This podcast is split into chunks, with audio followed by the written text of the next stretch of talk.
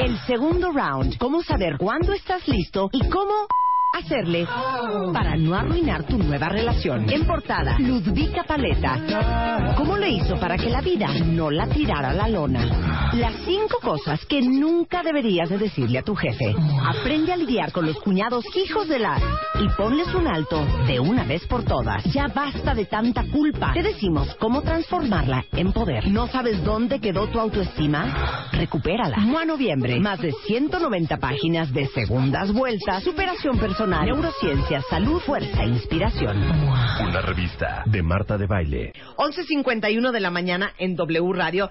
Sandra Schaefer es maestra en educación especial y neurociencias y Gisela eh, Saliano es psicóloga clínica y maestra en ciencias y también está con nosotros eh, Susana Martínez eh, que va a contar el tema del neurofeedback y cómo le fue con su hija. Entonces, antes de irnos a corte en un par de minutos, explíquenle a todos los cuentavientes ¿Qué es la terapia de neurofeedback? ¿Quién se lo va a aventar? Pues mira, Sandra? A, mí me quería, te quiero decir algo así rapidito, como dices antes de irnos al corte, es todos estamos centrados actualmente en el ejercicio, ¿estás de acuerdo? en que el ejercicio es sano, en que tenemos que hacernos para no solo vernos bien, sino para que todo nuestro organismo funcione adecuadamente. Y yo te diría que hay del cerebro. Ejercicio para el cerebro. Ejercicio para el cerebro. Es decir, también tenemos que ejercitar nuestro cerebro para que nuestras funciones se den adecuadamente.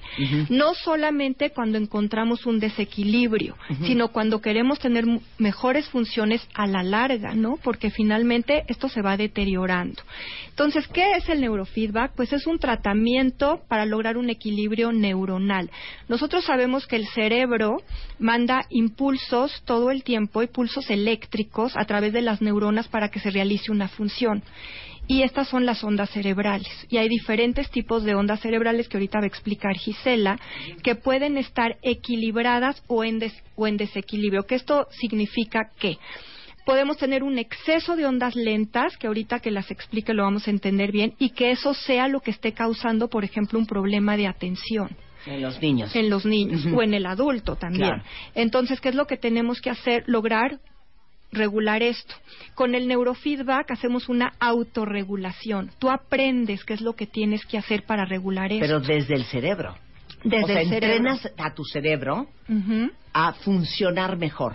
Sí, exacto. A funcionar de otra manera de lo que lo está haciendo que realmente no está logrando poder adquirir todas las funciones y habilidades que necesita. Regresando con Sandra y con Gisela y que Susana nos cuente la historia de cómo le fue con su hija de 8 años que tomó neurofeedback. Para todos ustedes que tienen hijos con trastornos de déficit de atención, déficit de atención con hiperactividad, problemas de lenguaje, problemas de memoria, niños deprimidos, niños ansiosos, niños con autismo, niños con epilepsia, niños con insomnio, con dolores de cabeza, niños con muy mala actitud, con trastorno a lo mejor de conducta oposicionista, niños agresivos que muerden en clase, que pegan, eh, que tienen de verdad un problema para controlar sus impulsos y su hiperactividad, para todos esos niños no saben lo que es el neurofeedback. Y de eso vamos a hablar regresando en W Radio. No se vayan.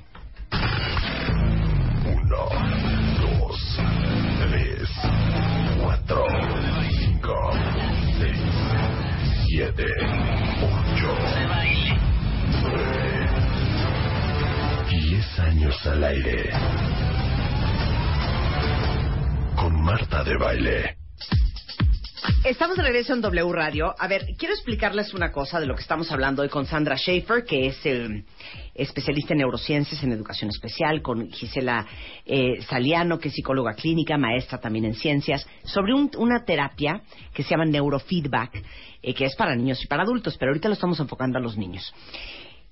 Quiero tocar este punto, les voy a decir por qué. Cuando un niño lo sientas y no se concentra, mayatea, no hace la tarea, eh, da vueltas, eh, tiene reacciones como súper impulsivas, es desobediente, es súper berrinchudo, o lo ves triste, ansioso, deprimido, si como papá no entiendes que no es que tu hijo vino al mundo para darte lata que tu hijo no es que no quiera obedecer, que tu hijo no lo está haciendo a propósito, sino que de verdad el cerebro de tu hijo funciona de una manera diferente que no le permite comportarse de una manera diferente. Por eso, eh, gracias a Susana, que es mamá de este Itzayana. Itzayana, que tiene ocho años, que quiero que les cuente cómo era Itzayana y por qué acabó Susana decidiendo hacerle neurofeedback a Itzayana. Cuenta cómo era. A ver, damos el ejemplo. Venga. Este, pues mira, eh, Itzayana teníamos eh, muchos reportes en la escuela de que todo el día se la pasaba quitándole tiempo a los compañeritos, parada, platicando, este, ella no terminaba un solo trabajo eh, y esto fue desde el kinder. Empezamos con esas situaciones, la maestra nos empezó a llamar y nos decía, bueno, pues es que usted póngala en su casa, siéntela a que lo haga. En la casa Como, era la como que la culpa era tuya por falta de Exacto, estructura y de orden y de límites y de obediencia, Exacto, ¿no? Exacto. Nos daban, nos decían tips y siéntela y dígale que le va a dar un dulce y que le va a dar esto para que se ponga a hacerlo. Y en, en casa era exactamente igual. Y no solamente para, para hacer este, actividades escolares, sino que también para ir a comer era lo mismo. Se paraba cada ratito y mamá te quiero ir al baño y se paraba. Y que es que voy a ir a ver esto y voy a ir a ver al otro. Y no había manera de tenerla Quieta. quieta. O sea, no se estaba. No. ¿Y tu no. marido? Este, pues mi marido es súper desesperado, sobre todo por las situaciones escolares. La verdad es que él ha llevado una vida difícil, de alguna manera. Él, él sí como muchos, que afortunadamente a mí no me tocó, pero se criaron a golpes. Sí. A golpes de papás y a regaños y a castigos y a un montón de cosas. Y en un momento dado me dijo, pues sí, porque sí, a mí no me, me funcionó porque a ella no. Y le dije, no, espérame. Vamos a... O sea, dijo, ya No. con un par de nalgadas Sí. esta niña se tiene que componer. Exactamente, ¿no? Sobre todo porque, pues, eh, de hecho ella de chiquita llegó a tener varios accidentes. Tiene su barba cosida de que se nos cayó de una escalera por andar de chivo. no para. Sí, Ok. no, no hay manera. Dijiste, no, espérate, con Ajá. golpes y nalgadas y gritos y regaños y amenazas. Sí, no, no íbamos a ir a ningún lado. Y entonces, aparte yo dije, bueno, mi hija pues es es una niña, ella tiene que jugar, ella tiene que hacer cosas, pero pero también tiene que tener ciertos límites.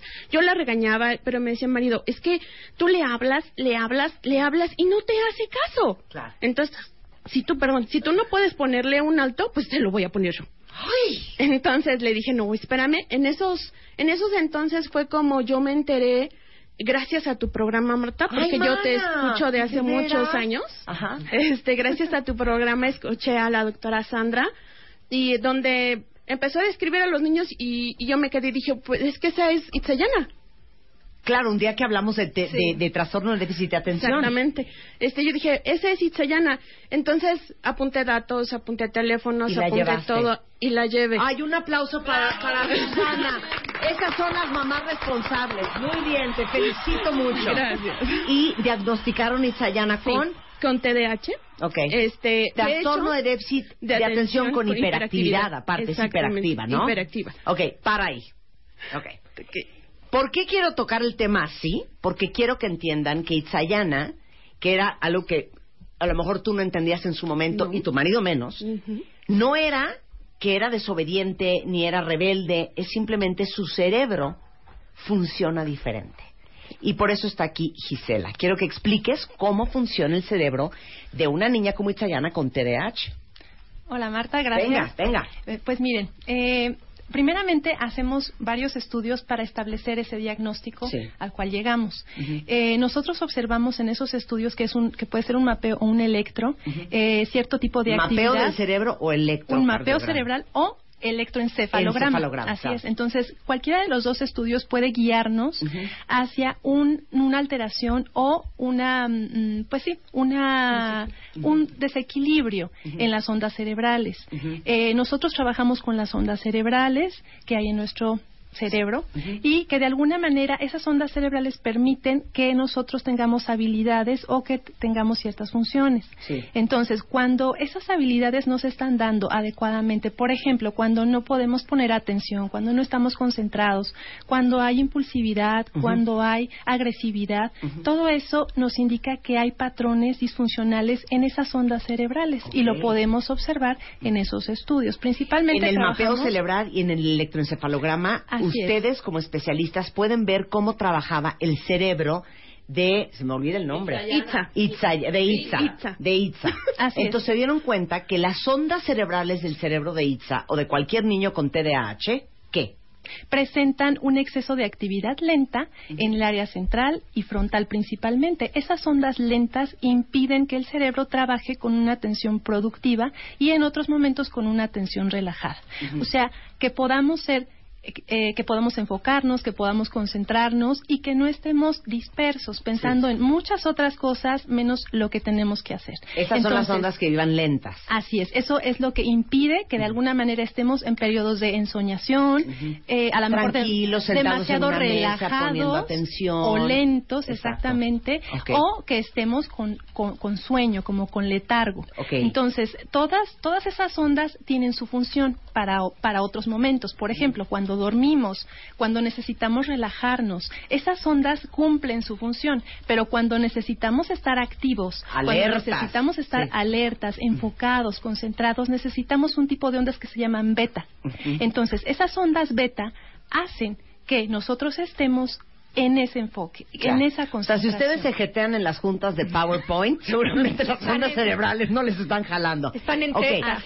están en beta. Teta. En teta. y cuando están altas las ondas cerebrales o rápidas, ¿qué tiene que ver con la, con la, más bien explícame la impulsividad? Así es, ah, eh, para allá vamos. Cuando estamos, eh, bueno, cuando reaccionamos de manera impulsiva o tenemos reacciones agresivas, violentas o de irritabilidad, eh, estamos teniendo un exceso de ondas rápidas. Esas ondas rápidas también cumplen una función, para que eh, cumplen la función de sobrevivencia, de reaccionar en el momento que, que requerimos para salvaguardar nuestra integridad en diferentes aspectos. Entonces, cuando esas ondas están alteradas o están en exceso, lo que estamos observando es que puede haber impulsividad, dependiendo del caso, puede presentarse impulsividad o puede presentarse ansiedad también. Por eso eh, Itza se bajaba de la mesa, se paraba de la mesa, iba, de iba vuelta, decía que iba al baño, molesta a los amiguitos, va y platica en la clase, no pone atención. es. muy fácil. El balance de lo que tiene que suceder en el cerebro entre las ondas rápidas y las ondas lentas, en el caso de Itza, estaba desbalanceado. Eso no hay nalgada que lo componga. Claro que no. No hay grito ni amenaza que lo regule, ¿no? Así es. Entonces, lo que hacemos nosotros es trabajar para reorganizarla. O sea, no vamos a quitar ningún tipo de actividad porque toda tiene su función. Claro. Pero la vamos a organizar de manera que en diferentes áreas del cerebro se regule y que esa actividad esté de acuerdo a lo que se espera, porque hay, hay eh, patrones de funcionamiento ya estudiados que debe de ser así para que se den ciertas habilidades. Entonces, el, el, la terapia de neurofeedback, ¿cómo es? Por ejemplo, lo que hacemos es colocar unos eh, sensores, que se le llama electrodos, en el cuero cabelludo. Estos sensores lo que hacen es captar esta actividad. Esta actividad va hacia un amplificador. Lo que hace es filtrar todas las ondas y así poderlas trabajar con un software. Entonces, nosotros en pantalla, en la computadora, observamos toda esa actividad, la, vamos, eh, la vemos nosotros filtrada por colores y así identificamos qué tipo de actividad está aumentada, inclusive puede estar disminuida ajá, o que requerimos este, equilibrar. Entonces, cuando nosotros observamos toda la actividad en diferentes colores, nos permite mostrarle al niño también eh, su actividad, sin embargo lo trabajamos a través de un videojuego. Ese videojuego lo que hace es disfrazar sus ondas cerebrales. Al hacer el videojuego recibe dos tipos de feedback, un feedback auditivo y un feedback visual. El feedback auditivo tiene que ver con un bip que, eh, que va de manera constante y el feedback visual es que puede hacer carreras, puede hacer puntos, puede hacer que avance el juego. Estás viendo cómo está reaccionando el cerebro de ese niño y con las ondas. Me urge hacerme el neurofeedback. Cuando, cuando Itzayana llegaba a un patrón normal sí. entonces la máquina empieza a hacer el sonido, le empieza a dar ese feedback y le dice, lo estás haciendo bien. Y se empieza a regular el cerebro y se empieza a equilibrar. Durante este periodo ella va teniendo bajas y altas, porque el cerebro tarda en aprender, no es de que mañana, ay, me tomé la pastillita y ya mi cerebro funciona, no. Pero estas altas y bajas son normales porque el cerebro está aprendiendo y Tzayan está aprendiendo mejor, con él. Exacto y llega un momento en donde se estabiliza. ¿Y por qué pensamos en que viniéramos a hablar de Itzayana? Porque Itzayana terminó su proceso hace siete meses y lo que nos pregunta mucha gente es, claro, mientras está haciendo el neurofeedback funciona muy bien, pero cuando termina vuelve igual. No, estás No. reentrenando el Exacto. cerebro a pensar diferente. Qué Así es. tristeza que no me llevaron a mí. Porque a mí me corrieron del colegio a los 10 años. Ay, porque mi pena. cerebro no funciona. No te rías, Susana. Fue una cosa muy fuerte. Oye, ¿cuánto tiempo hiciste neurofeedback con Itza? Con Itza fueron alrededor entre seis y siete meses. Ujú. Eh, De sesiones a la semana. Sesiones son dos veces a la semana. Sí. Este, pero no solamente ella tuvo que ir a, a terapia, nosotros como papás también nos tuvimos que incorporar a hacer este unos talleres que nos invitaron acá mismo con, con, Con la doctora Sandra. Este, estuvimos yendo nosotros los sábados como unos tres meses aproximadamente y ahí fue donde pues también nos explicaron por qué, este, cómo teníamos que tratar a la niña, Claro. que teníamos que, que decirle cómo hacerle, cómo, cómo motivarla, cómo hacer una serie de, de cosas que a ella pues en su momento pues le iban a estar sirviendo. Eso aunado también todavía más al, a la parte escolar. Claro. Eh, también nos hicieron favor de ayudarnos con unos, este, perdón, con unas estrategias hacia los maestros. También eh, cómo tenían que tratar a la niña, dónde la tenían que poner, tienen que tener un, un lugar específico a donde sentarla, no hasta atrás, Claro. que haga lo que quiera, no, sino tenerla visualmente este en un lugar donde ella pueda ver bien el pizarrón, no donde se puede estar más, tanto, más claro. atenta hacia la maestra. ¿Y cómo, la, cómo has visto el cambio? Pues yo estoy encantada. Ajá. Sinceramente, después de haber salido después de los siete meses, pre- precisamente nos, nos tocó el, este, terminar sesiones de neurofeedback en un cierre ya de año. Este, los últimos cuatro meses fueron muy buenos para Itza. Ella se motivó muchísimo. Hay muchas cosas que ella ya hace por sí Tipo, misma. a ver, pero dime los grandes cambios que en Este, ella. mue- pues tan solo nada más de que era ella de que pues cuál, cuál llegara a ser tarea ni que nada, ella se ponía a hacer a jugar o Sí. aventaba cosas, prendía la tele, la dejaba, etcétera, ¿no? Este, y ahora no, era llegar y sí, sí poníamos este, en lo que se cambiaba, eh, eh, comía algo, este, y era ya después de, mamá, ¿ya vamos a hacer la tarea? Mamá, ven, vamos a hacer la tarea. Itza, eh, en especial, es una, una niña que necesita mucha atención, demanda Sí. mucha atención. Y siempre está hablándote, y habla hasta por los codos la Sí, mujer. es muy auditiva. Eh, sí, mucho. Entonces, este, ella, ella requiere de eso y, y- y requiere de que estés con ella haciendo Sí. tarea. Y es, ese es uno de los grandes cambios. Está muy al pendiente de, Independiente, ¿no? Claro. de, de estar, este, pues con ella, como te digo, y aparte, pues tener eh, mm, tan solo poner su horario de clase, estar más al pendiente de qué es una calificación para ella, cuál es una calificación Cada vez más estructurada, más organizada, más, más serena, centrada, más centrada. eh, sí, en- y enfocada en la escuela. Qué buena explicación acaban de dar. De veras era bien importante hablar de esto para nosotros, porque les digo una cosa, no todo se arregla con algadas, no todo se arregla con gritos, no todo se arregla con amenazas. Hemos hablado de la disciplina inteligente con Vidal Schmil muchísimas veces, pero entender que hay cosas que van mucho más allá de la posibilidad de un niño es, es fundamental para que seamos buenos padres y padres amorosos. Creo que es un poco el caso de Itza o de cualquier otro niño que pudiera tener TDA, TDAH, ansiedad, autismo, epilepsia, problemas de lenguaje, problemas de memoria. Es como, es como regañar a un niño de un año porque se hace pipí en, en, en la cama, ¿no? Es como regañar a un niño de un año y medio cuando se cae porque está aprendiendo a caminar. Es exactamente lo mismo. Regañar a un niño que tiene una disfunción que es muy, muy común. No es que el niño tenga algo malo. No es que el niño... Yo les he dicho, yo tengo diagnóstico total de trastorno de déficit de atención. Creo que por eso me corrieron del colegio, porque yo cero ponía atención en clase. Imagínate yo sentada en un pupitre, como yo era como Itza, Sí. sentada en un pupitre, viendo a una monja escribir en un pizarrón, yo sin hablar español porque ni entendía lo que estaba diciendo la mujer, y yo sentada ahí, pues obviamente me quitaba los zapatos, sacaba mi lunch, comía, me carcajeaba, me paraba, me sentaba, me salía, platicaba con las niñas, hasta que las monjas me corrieron. Gracias a Dios. Pero esto es, esto es bien común. Y entender cómo funciona tu cerebro, el cerebro de tus hijos, creo que es eh, pues un, un gran acto de compasión, de misericordia y de amor y saber que va mucho más allá de lo que tú como madre o como padre puedes hacer y por eso existen especialistas como Sandra y Gisela. ¿Para, qué, ¿Para quién más, para qué otro tipo de niños sirve el neurofeedback? Bueno, pueden ser niños que están teniendo eh, problemas de conducta muy importantes, por ejemplo, eh, niños agresivos que, que, muerden, que lastiman a otros, inclusive, este, pues que bulean a otros. Eh, también pueden ser problemas de lenguaje, ajá, muy importantes. Cuando también tenemos un retraso a nivel general en el, en el desarrollo de los niños, o sea, no solamente en el área del lenguaje o de atención, sino en todas las áreas de su desarrollo vemos un atraso. El área o motor también, por ejemplo, podemos trabajar con el área sensoriomotora y preparar toda esta área para que se integren mejor los, los contenidos, las habilidades que se van a trabajar. Aquí lo importante también, eh, digo, en el autismo, por ejemplo, hay protocolos específicos para autismo, para problemas de aprendizaje de lectura, de escritura, dislexia, obviamente depresión, depresión, ansiedad, ansiosos, claro. Obviamente también esto, al hacer la evaluación y tener la entrevista, vemos qué otras necesidades tienen, ¿no? Porque muchas veces no solamente se tiene que trabajar a través del neurofeedback, sino hay que hacer otro tipo de intervenciones. Y también algo muy importante de lo que estaba diciendo la mamá de Itza es el trabajo integral, ¿no? Con los papás y con los maestros.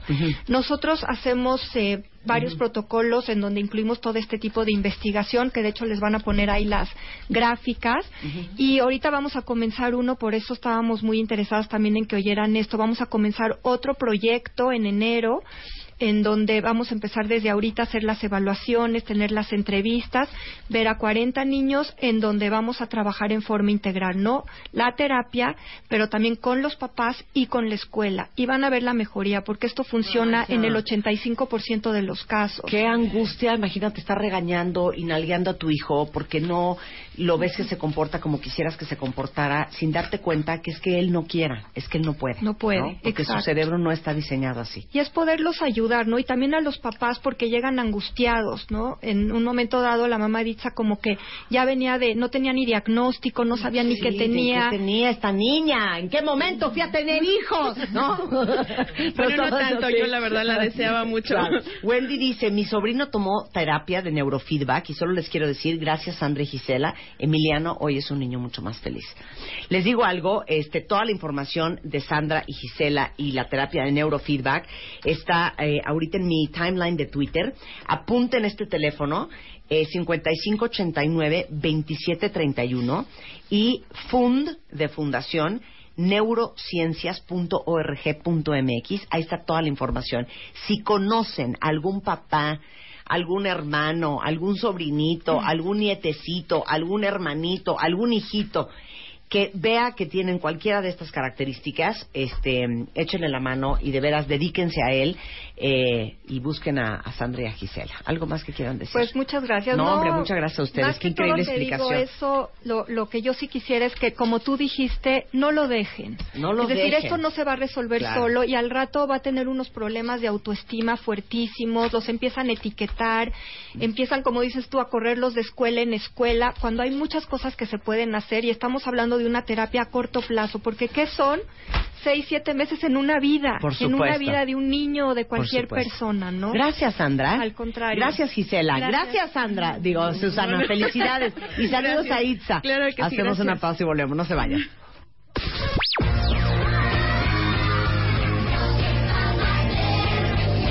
Mundo presentó. Why don't you all... El segundo round. ¿Cómo saber cuándo estás listo y cómo hacerle para no arruinar tu nueva relación. En portada, Ludvika Paleta. ¿Cómo le hizo para que la vida no la tirara a la lona? Las cinco cosas que nunca deberías de decirle a tu jefe. Aprende a lidiar con los cuñados hijos de la... Y ponles un alto de una vez por todas. Ya basta de tanta culpa. Te decimos cómo transformarla en poder. ¿No sabes dónde quedó tu autoestima? Recupérala. Mua Noviembre. Más de 190 páginas de segundas vueltas. Superación personal neurociencia, salud, fuerza e inspiración. Una revista de Marta de Baile.